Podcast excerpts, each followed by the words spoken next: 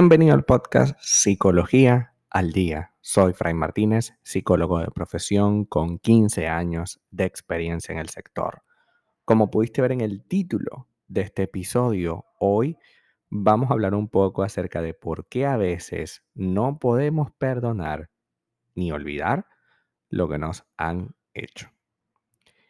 Perdonar y olvidar no siempre es la mejor salida porque nuestra memoria no funciona a voluntad y el perdón es un ejercicio que lleva tiempo y es un proceso en el cual todos debemos transitar al menos alguna vez en la vida. Un perdón serio, ¿no? Una cosa grave.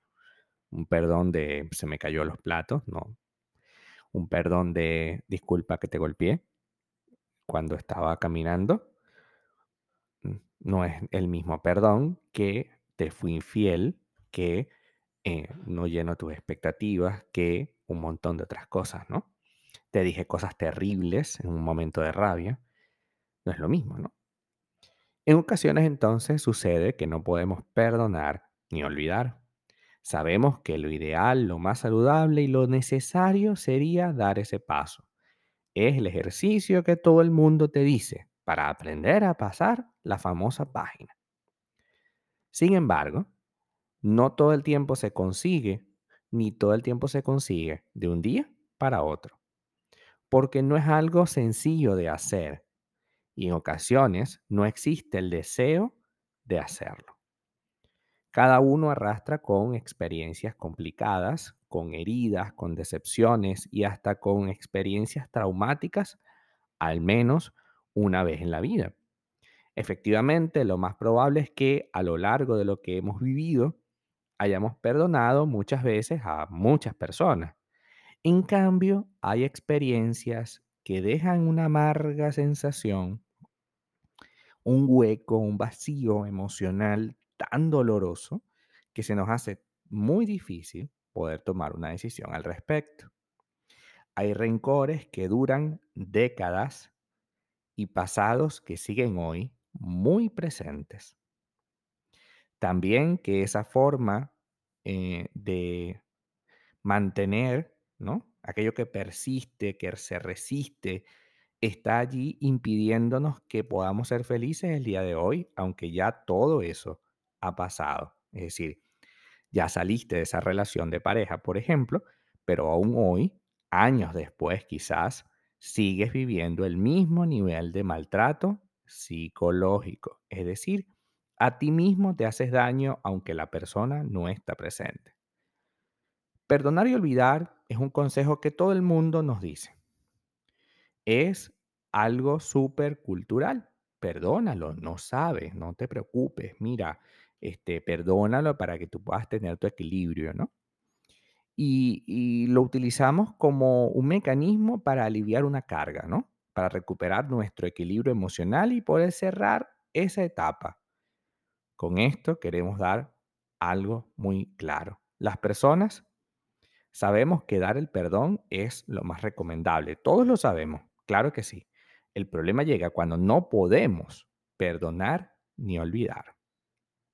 Que por más que decimos sí, ya no estoy con esa persona, pero continúo manteniendo el vínculo a través de el rencor, del dolor, del vacío que lleva la situación a sentirse tal cual como al principio.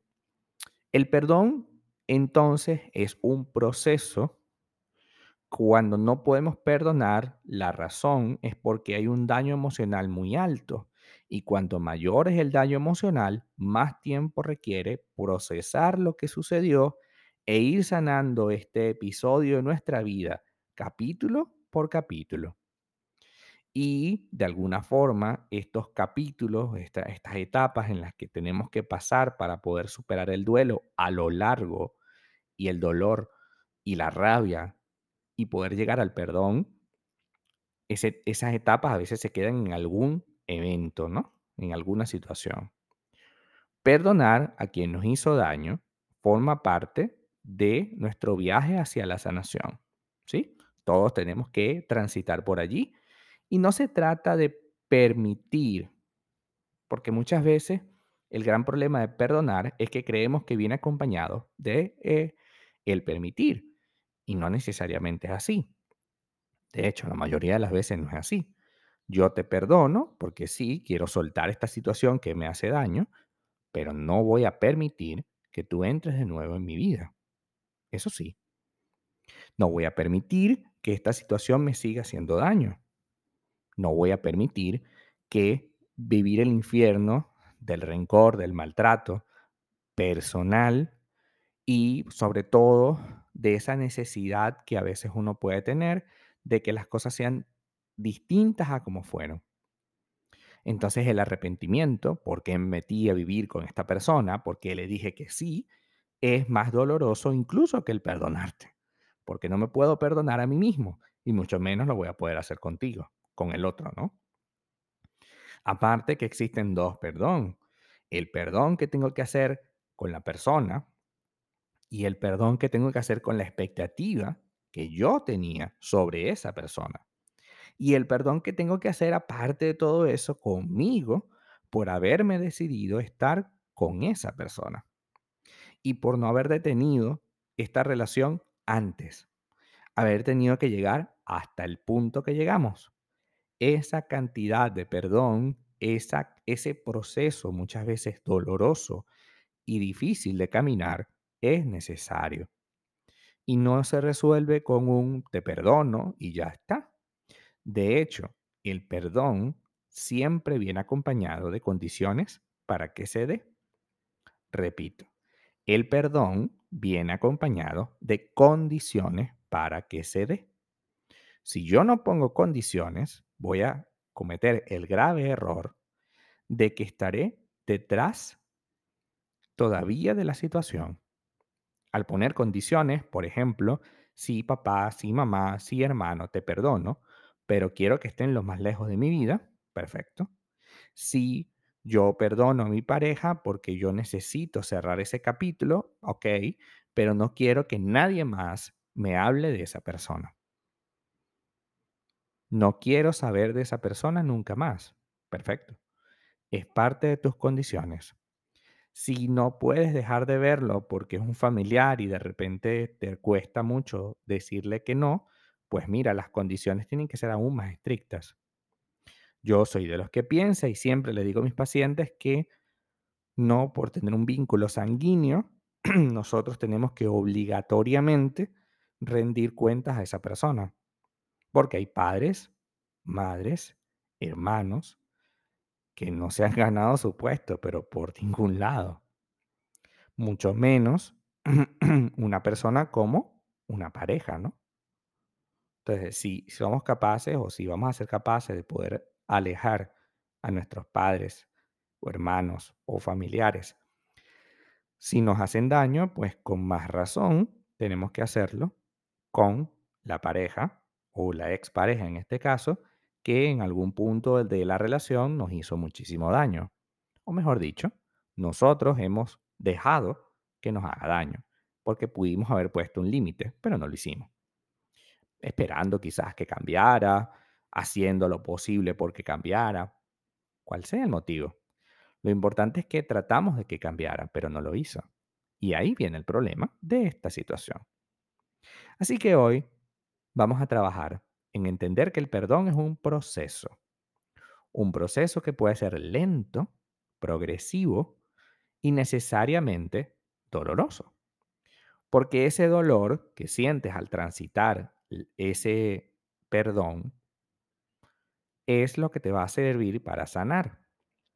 El dolor emocional, tal como el dolor físico, nos indica dónde está lo incómodo, dónde está la herida. El dolor físico es eso. Te dice, hey, aquí hay una herida muy grande, dependiendo de la magnitud, el dolor es más o menos grande. ¿Por qué el dolor se percibe más o menos grande cuando es físico? Porque necesitas ponerle más o menos atención. Ah, bueno, sí, me medio, me medio raspé una mano. Ok, no hay problema. Es un raspón. Es algo sencillo. No te duele mucho. Me corté. Ah, así te duele más. ¿Por qué? Porque es algo más serio. Presta la atención. El dolor emocional pasa por el mismo procedimiento. Si te duele mucho, es porque tienes que ponerle atención ya y tienes que trabajar el proceso, ir a terapia, tomar decisiones, poner a la gente donde tienes que ponerla, independientemente de cuál sea su rango. Sí es el papá de tus hijos, sí es la mamá de tus hijos, pero es una persona que hoy no te puede ofrecer garantías de estabilidad emocional. Ella o él pueden seguir viendo a su hijo, por supuesto que sí, pero eso no tiene por qué ser obligatoriamente a tu lado. No tiene por qué verse los tres.